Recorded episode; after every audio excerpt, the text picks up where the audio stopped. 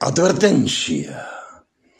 El siguiente contenido es basado en opiniones de diferentes temas de divulgación científica y humanística, resultado de la formación profesional de los panelistas. Cada uno de ellos es responsable de sus aportes. Dicho esto, los invitamos a prepararse su bebida favorita, relajarse y acompañarnos.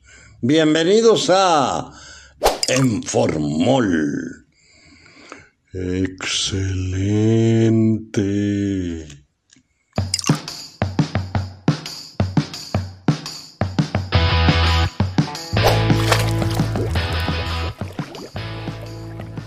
Hola amigos, bienvenidos a un nuevo podcast, un nuevo episodio de Enformol, eh, la mesa de debate favorita de todos ustedes. Eh, les presento la mesa como cada semana. A mi lado derecho, Vicente Gallardo. ¿Cómo están amigos? Y a mi lado izquierdo, Nicolás Fuentes. Hola, buenas tardes a todos. Hola. Yo, Manuel Serrano, y en los controles el querido Andy Pandi. El día de hoy, como ya vieron eh, en el título, hablaremos de un tema muy interesante. un tema que diría la mitad de la población, pero creo que ya ahorita es un poquito más de la mitad de la población. Le encanta, incluyendo a Gallardo. Vamos a hablar del pene. Hablemos de pene, señores. ¿Alguna introducción, Gallardo? no, pues nada, solamente recordar que somos tres individuos masculinos, heterosexuales, cisgéneros, que vamos a hablar específicamente de penes. Y sobre todo, importante que realmente es un tema que casi nunca se toca. ¿Te has fijado que casi nunca se toca? En serio. Uf. O sea, el tema no se toma, no se toca en serio, porque es muy común que el mexicano hable de penes, más albureando y más diciendo mamá y media. Pero en serio, güey, no se toca. En serio. Y sobre que somos tres, heterosexual, la chingada, yo digo, ¿y qué tiene? ¿No? no tiene nada, nada, malo, absolutamente nada. Eh, por favor, aprovechando que ya tomaste la palabra, dinos qué es el pene, cuál es su anatomía, cuál es su función general, para después decir pendejadas, por favor. Bueno, pues el pene es eh, un órgano de un órgano masculino que sirve o tiene más bien dos funciones específicas. Uno es miccionar, o sea, orinar. La otra es Para que este, soples. Ah, pues no, es, perdón, güey, es, el último albur que voy a decir. La función es eréctil, quiere decir que se va a parar. ¿Para qué? Para poder este, introducir semen y con eso este, llevar a cabo la fecundación. Básicamente esas son las únicas funciones del pene. En otras palabras, yo tenía un maestro que decía que el pene única y exclusivamente es una pipeta o una jeringa para tener bebés y para sacar orina. Pero hay de jeringas a jeringas, ¿no? Es lo que vamos a hablar de este tema. Por ejemplo, vamos así por tamaños, chico, mediano, grande. Bueno, ya lo vamos, vamos a ver más adelante. Este, en general, pues bueno, la función del pene no es muy erógena, digamos. Así se oye muy sencillo, es muy eh, científico, ¿no? Esa parte de que es una pipeta, nada más. Eh, qué feo, ¿no? ¿Algo quieres agregar? Pues bueno, bueno, más allá de eso, también eh, ahí existe otra dimensión, ¿no? Que es todas las significaciones y, y, y, con- símbolos que le hemos atribuido a ese órgano sexual. Como podemos saber, es clásico, ¿no? En todas las culturas antiguas, desde, no sé, el, el hinduismo, los griegos, los romanos, eh, las culturas mesoamericanas, eh, el, el pene, el falo, la, la figura del falo siempre está presente.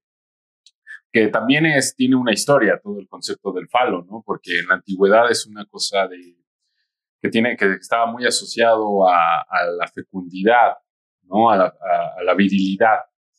¿Y ahora? Y, y que ha, y que ha ido mutando hasta, bueno, los últimos trabajos ya muy densos que estuve revisando fueron de Freud y Lacan, donde hablan sobre el, psicoanálisis y el símbolo del falo y el deseo, y ya te metes en una onda. Y la envidia y no sé qué tanto.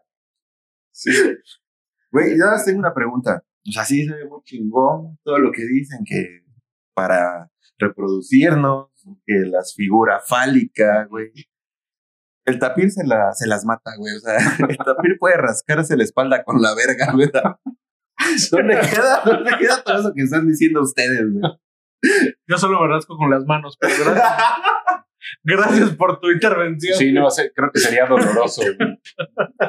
Güey, está chido, o sea, imagínate, le da comezón de repente, güey, y dices, me quiero rascar la espalda, pero traigo cosas en las manos, güey. Que vienes, vienes cargando una caja y te da como en la espalda. Sí, güey. Te concentras, güey. Se me hace gracioso que lo comentes, porque bueno, el pene tiene eh, tejido eréctil que se llama, es decir, tiene eh, tres cuerpos, que son dos cuerpos cavernosos y un cuerpo esponjoso, que básicamente lo que van a, o sea, para que se pare necesita llenarse de sangre. Normalmente se, se llena de sangre eh, arterial y como en todo el, el cuerpo hay sistemas en el que entra la sangre oxigenada y sale la sangre ya sin oxígeno. Y cuando hay un, estímulo específicamente eh, eh, en algunos reflejos y también algunas cuestiones eh, ya en, en- a nivel nervioso central, pues entonces va a provocar que se mantenga este parado por lo menos durante el coito o durante la actividad sexual.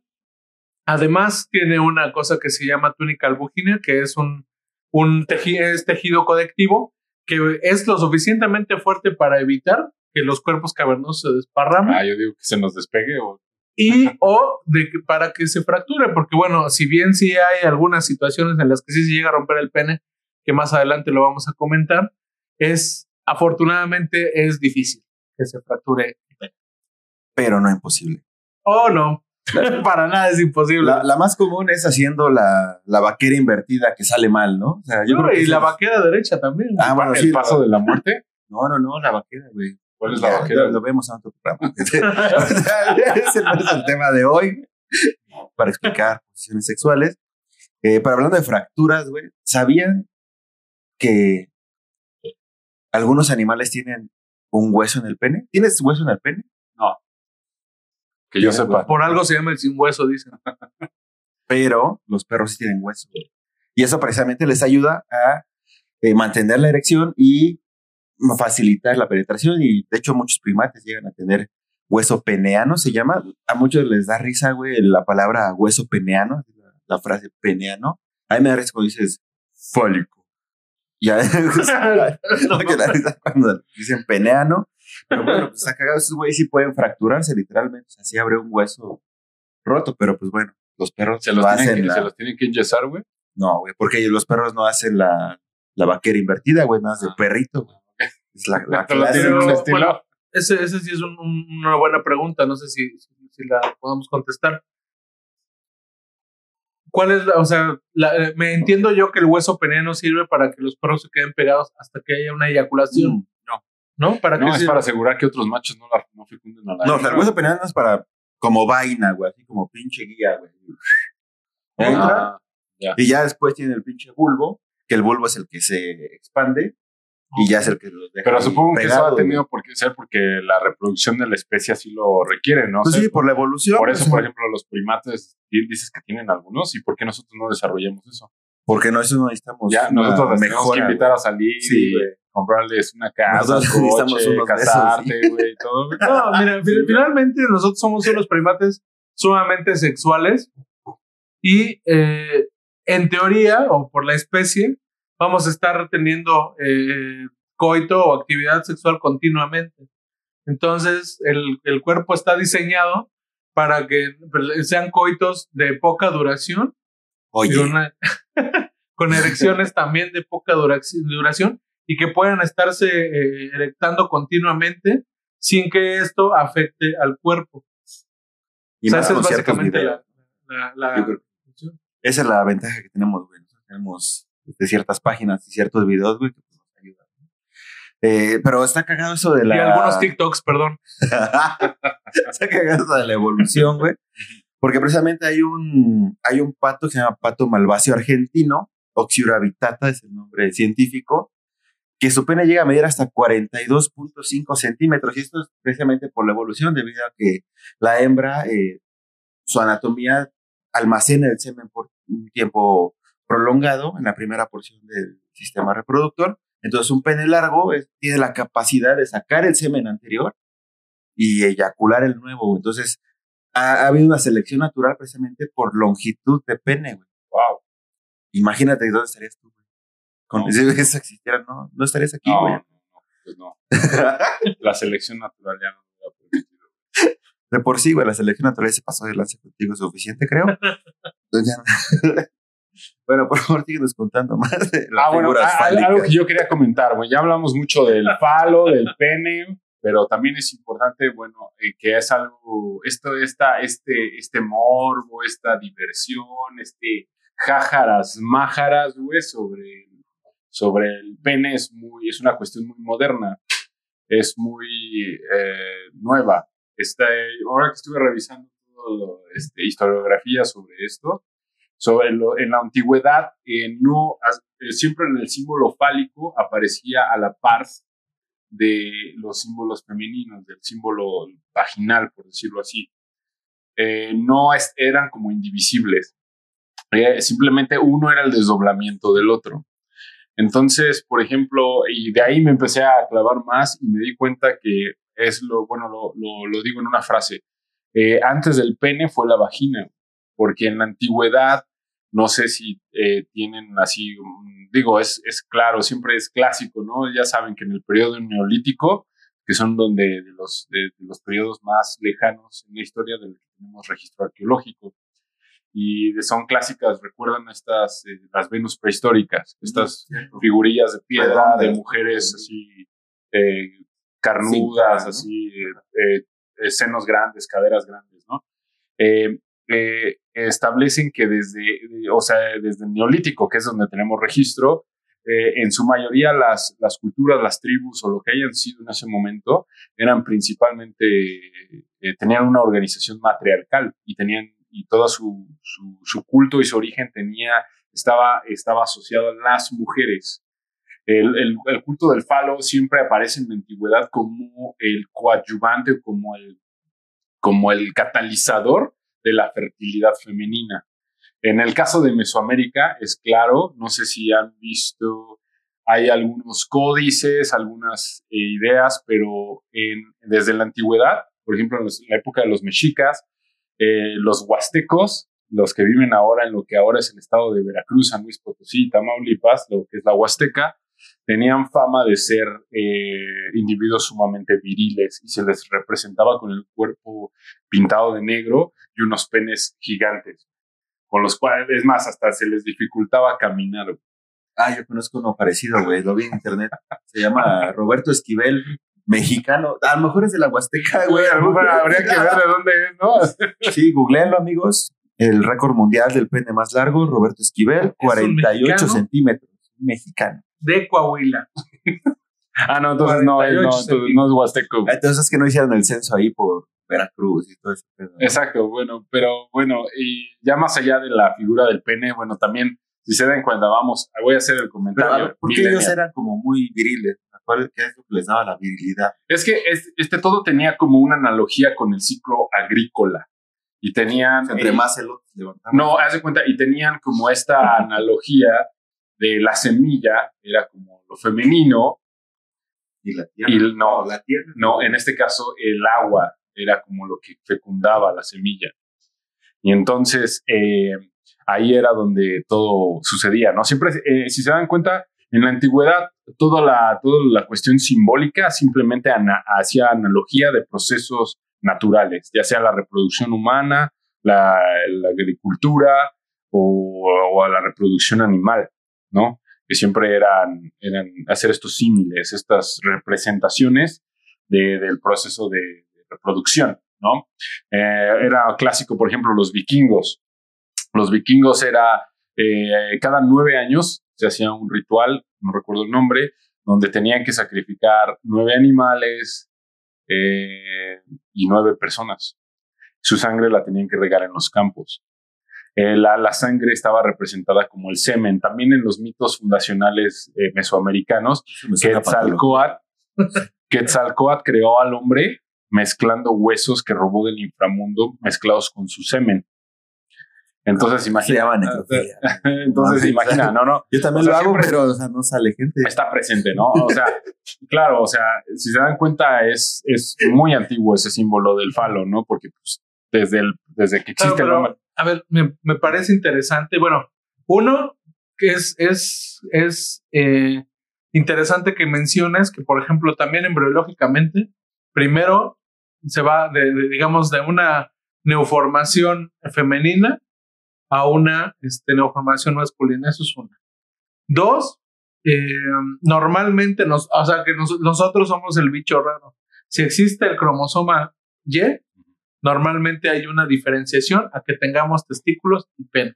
Pero inicialmente, realmente las gónadas, o sea, eh, digamos que una persona puede vivir con un solo cromosoma y sería mujer. Y sería una cosa que se llama síndrome de Turner, que más adelante podemos, este, o, que, que en otro capítulo podemos abordar. Pero, por otro lado, nosotros no podemos ser hombres con un solo cromosoma Y, por ejemplo. Esa es una. Y dos, también es, es, es importante eh, eh, la, la función miccional, o sea, realmente el pene, no, ¿qué, ¿qué hacemos más que eyacular? Pues orinar. Entonces, realmente la función original del pene es este, Ujú. poder eh, eh, sacar líquido o sacar este, u- eh, uresis y, y otros, otros metabolitos que ya no, no sirven en el cuerpo para este que esté para que continuamente eh, eh, estén funcionando los riñones y todo y para que nosotros no nos- nuestra sangre no se llene de como dicen luego toxinas entonces esa es la otra la otra función o sea Pero esa no es divertida, güey. No, ¿eso qué? ¿Por qué lo sacas? Bueno, no, pero es, es importante, el, no, es importante el comentario porque, eh, ah, bueno, los antiguos no sabían esto, pero al fin y al cabo coincide, coincide con, con los planteamientos de en la simbología, en la cultura. Porque si- siempre, siempre, si se dan cuenta, siempre, siempre esos cultos inician con la madre, con, con lo femenino, ¿no? Lo, lo, lo masculino siempre es como secundario y simplemente es así como, eh, como que las culturas antiguas no pueden negar lo masculino porque saben que sin lo masculino no hay reproducción. Pero lo primordial es lo femenino. fértil, ¿no? La- la- entonces, exacto. entonces en qué momento se pasa de un matriarcado a un Ah, patriarcado bueno, eso es bueno. En la historia, el cristianismo. no, no, fíjate que no.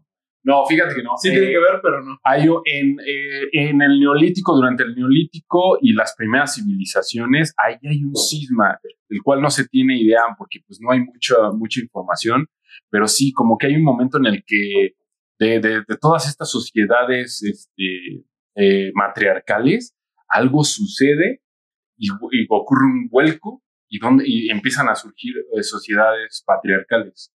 Entre ellas, por ejemplo, un ejemplo del, del de este cambio político y social está con los minoicos. Estamos hablando de unos 4.000, 4.500 años antes de, nuestro, eh, de nuestra era, de nuestro tiempo, con los minoicos. Lo que ahora es la Nosos, la isla de Nosos, ¿conocen?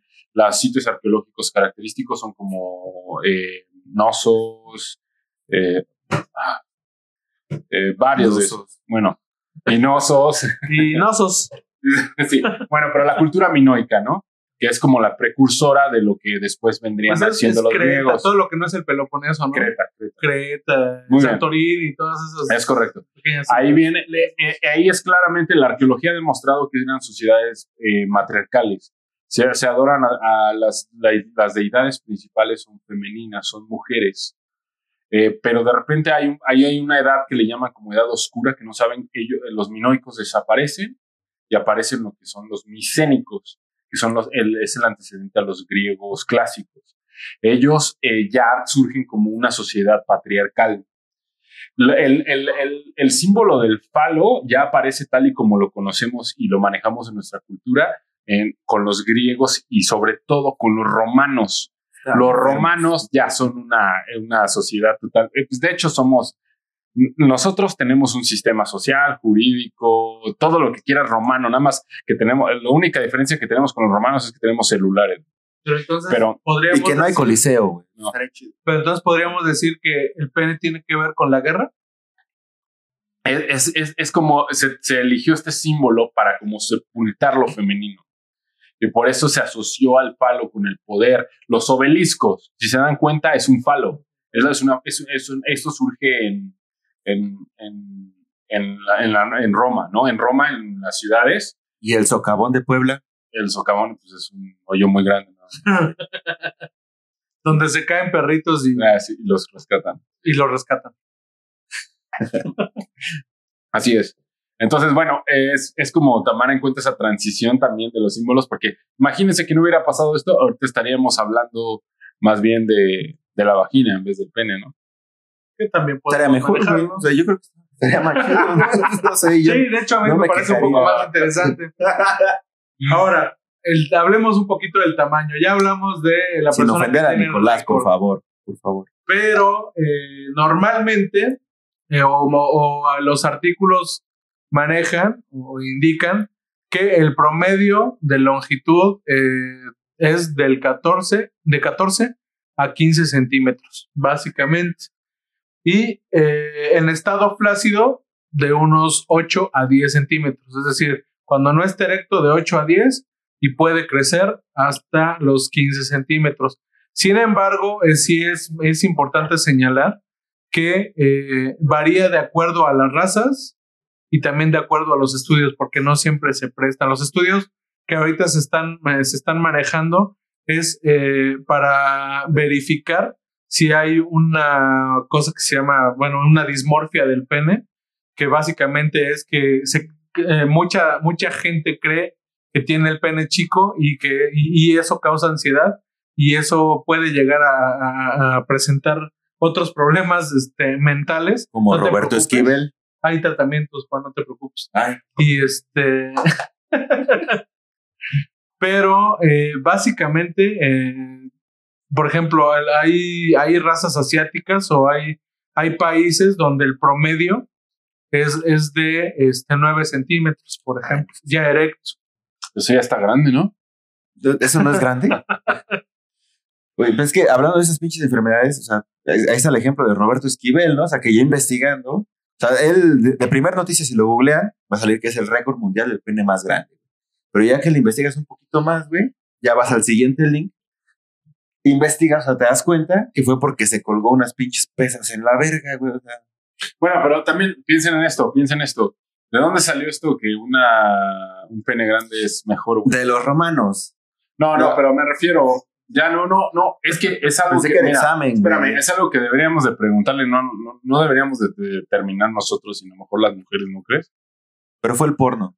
O, bueno, Sí, la verdad es que sí tiene, sí. seguramente tiene que ver más el porno que... que Porque bueno, yo, yo, yo he hecho la clásica pregunta, ¿no? De si de realmente el tamaño importa a las mujeres y, y lo que me dicen es que, pues, sí y no. Creo que tienes que asumir que nunca te van a decir a ti la verdad. Pinche asiático. Esa es una realidad, güey. No, no, pero es que, es que no, pero por ejemplo, dicen, bueno, a mí me han dicho que, que es que sí, sí importa, pero es como, es, pero es exactamente lo mismo que nosotros. Así como nosotros estamos así de, no, yo quiero tener el pene grande, ellas también así como que también es- eh, tienen esta ideología de, no, todo- pues, lo más chido es un pene grande, pero al final, pues, eh, pues, al, al parecer no es tan favorable como parece. Entonces, pues también como que habría que ajustar ese, ese canon que tenemos, ¿no? En la sociedad. Así es, así es. O sea, yo no veo a las morsas acá este, enseñando el ver, la verga, güey, así como creyéndose mucho porque les mide 63 centímetros, güey. O sea, Pues lo normal, güey. O sea, las ves son a toda madre, güey. Las ves están ahí chido. Por ejemplo, hablando de proporciones, güey. El humano, dentro de los mamíferos, es de los que está en un rango medio o bajo, güey. En cuanto a proporción pene-tamaño. Excepto Roberto Esquivel. excepto Roberto Esquivel, que sí ya entra como a uno a tres, güey, uno, a- ¿no? De, de proporción de su tamaño. Pero ya ampliándolo, güey, a todo el reino animal están los percebes, güey. Que por su tamaño, a comparación del tamaño de su pene, güey, su tamaño es uno y su pene es 20 veces su tamaño. ¿Pero eso por qué? Porque ellos normalmente están en el fondo del mar Y no se mueve. pegados, güey, no se mueven, y lo que se mueve es su verga, güey, o sea, van así, pescando, güey. Es un látigo de fertilización. Vaginas, güey, así, en el fondo del mar, güey. Eso quiere no, decir no, que sí, el o chico sea- Percebe sí tenía un superpoder, güey. Ajá, güey. Latiguea. Bueno, entonces la idea de pene que tenemos es según la especie, ¿no? Y que me equivoqué de especie, güey. Me gustaría hacer un perfil de verdad todo el pinche de una piedra, güey. Latigando, güey. Sí. Eh, ¿Qué otra? Eh, hay un pene que hace ruido. O sea, ¿el pene puede hacer ruido? No, pero si sí hace ruido, puede tener alguna enfermedad. Vayan al doctor. Puede, no, pues, o sea, sí, ¿no? Como lo haces así luego, ¿no? ¿No? Pues si no es sonar, amigo. Está eh, la chincha acuática, la especie es Microneta scholzi, que produce sonidos de hasta 99 decibelios mediante la estridulación. ¿Qué es la estridulación? Como los grillos, que se frotan sus piernitas, pero ese cabrón se frota el pene con el abdomen y hace sonido, güey, para Wow. llamar a la hembra, güey, así. Si vas a querer. O sea, Para- ajá, güey, o sea, como la Wow. pinche sonora santanera que tienen al güey del. Ajá.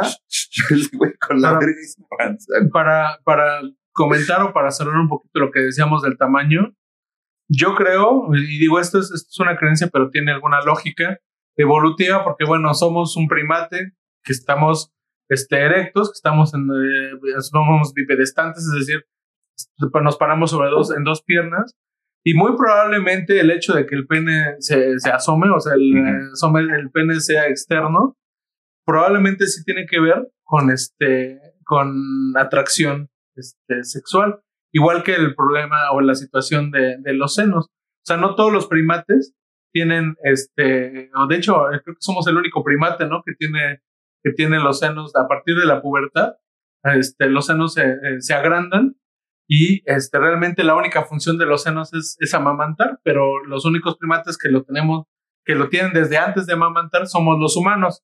Así el pene seguramente también se, eh, eh, se ve, o se asoma para este, llamar la atención a, este, a la pareja. No, no, no lo puedo asegurar. Hay algunos estudios que sí lo, que sí lo, lo comentan, pero. O sea, este, estás diciendo que parte del ritual de apareamiento del humano es sacarse la verga. ¿Cómo? Y tú dime que no. No sé. Lo estoy Mira, pensando. Eh, Pero no quiero intentarlo, o sea, eh, hago, hago el comentario también dirigido a que hay, hay enfermedades o hay padecimientos que puede tener este, el ser humano y que son específicamente del pene. Y particularmente, por ejemplo, está eh, uno que se llama pene enterrado, por ejemplo. Eh, que básicamente lo que significa es que tiene demasiada piel, o sea, puede, el pene puede estar, puede tener un tamaño normal, pero hay demasiada piel o demasiado tejido conectivo que hace que no, que no, que Así no se como, como Sharpay. Ajá.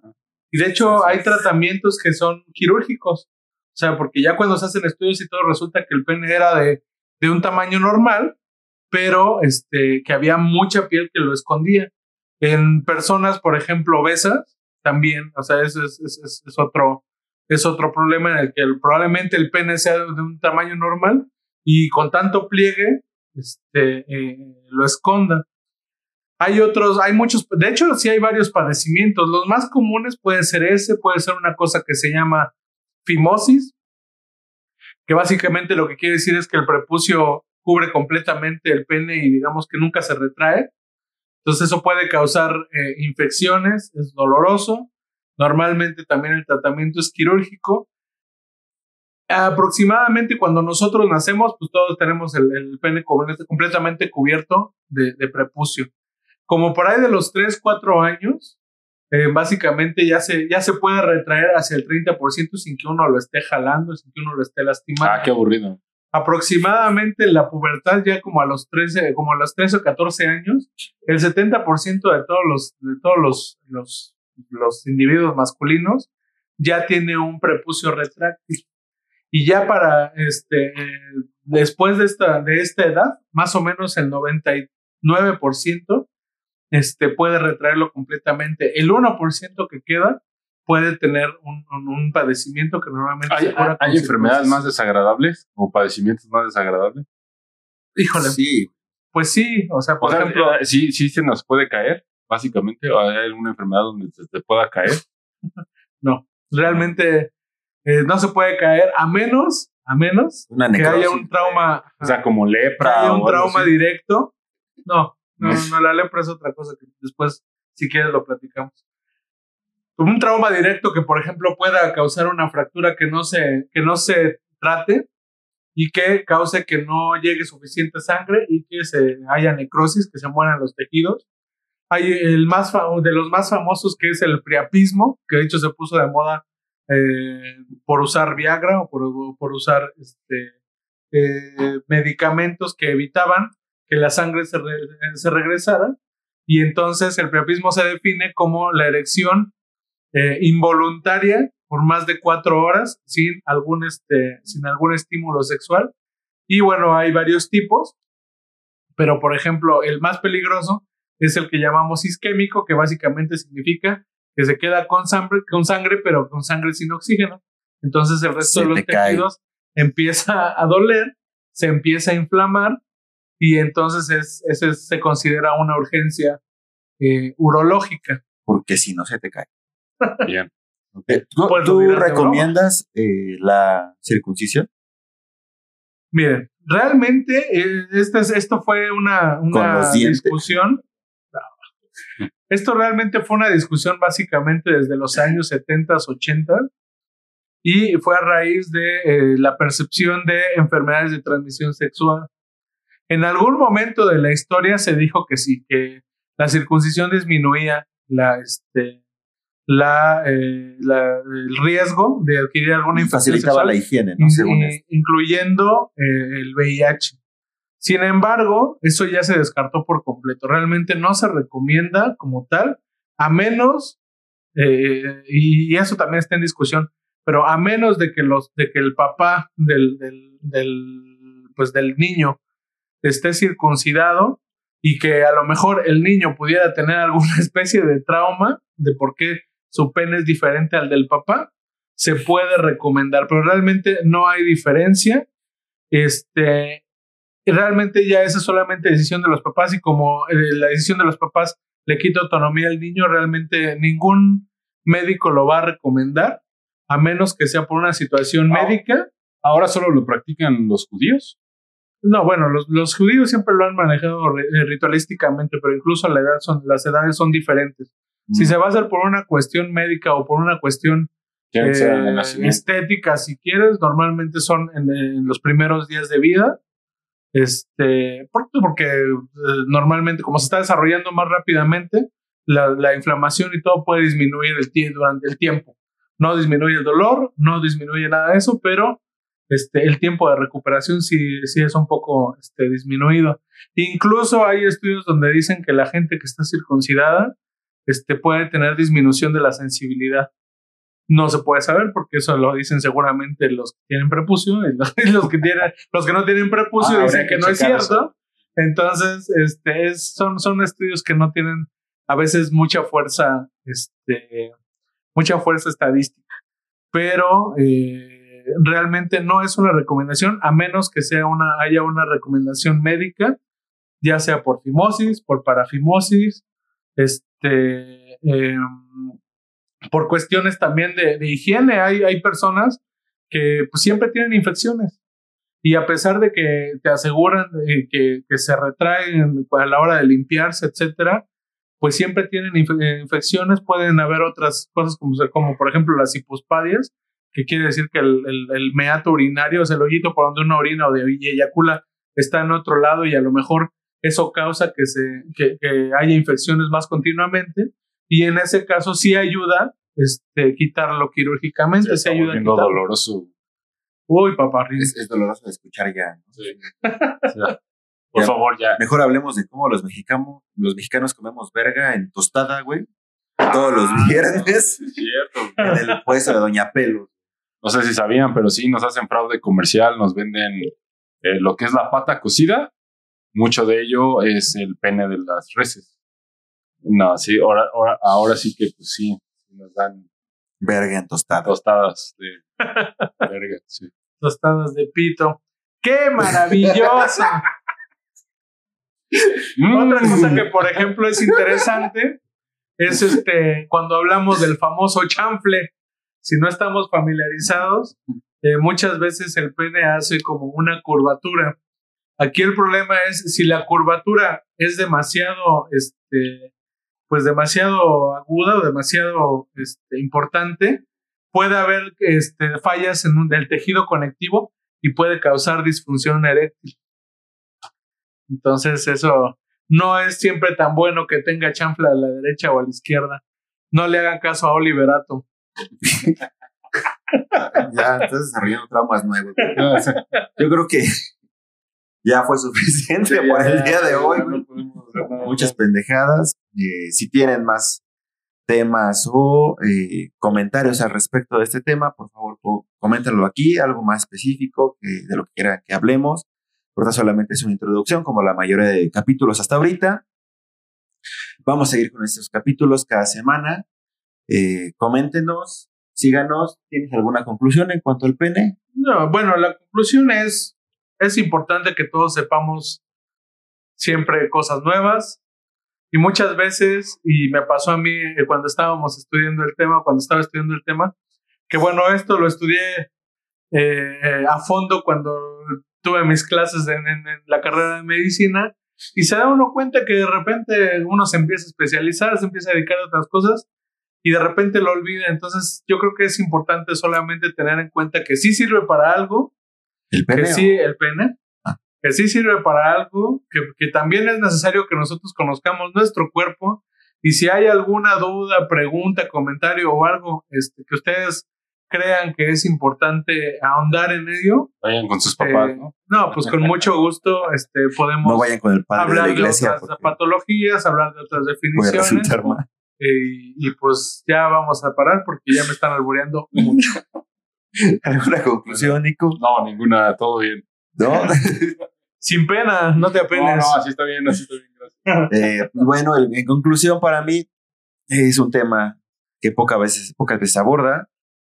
Nosotros inclusive de adultos, escuchamos pene fálico, peneano y pues nos saca el clásico jiji. o agarras. O el sopla, ¿no? Esas Oh, pendejadas. Eh, no tengamos miedo a la educación sexual, por lo menos en México, creo que en general en Latinoamérica es muy decadente.